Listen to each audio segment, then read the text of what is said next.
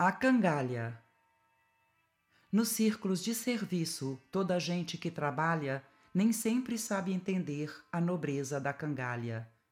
Não fosse ela, entretanto, que atende, promete e faz, e talvez o campo inteiro viveria estranho à paz. Convenhamos na prudência que vem do rifão de antanho. Basta às vezes uma ovelha para perder o rebanho. O muar deseducado que a força brutal anime nunca perde ensejo ao coice e está sempre pronto ao crime.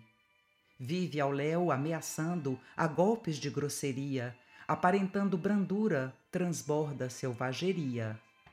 Transforma-se comumente no animal rude e vilão que se esquiva do trabalho por preguiçoso e ladrão.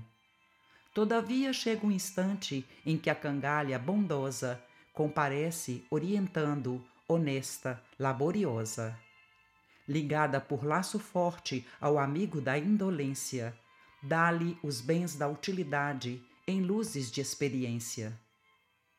Perguntemos a nós mesmos, notando-a modesta e bela, quais os homens deste mundo que podem viver sem ela.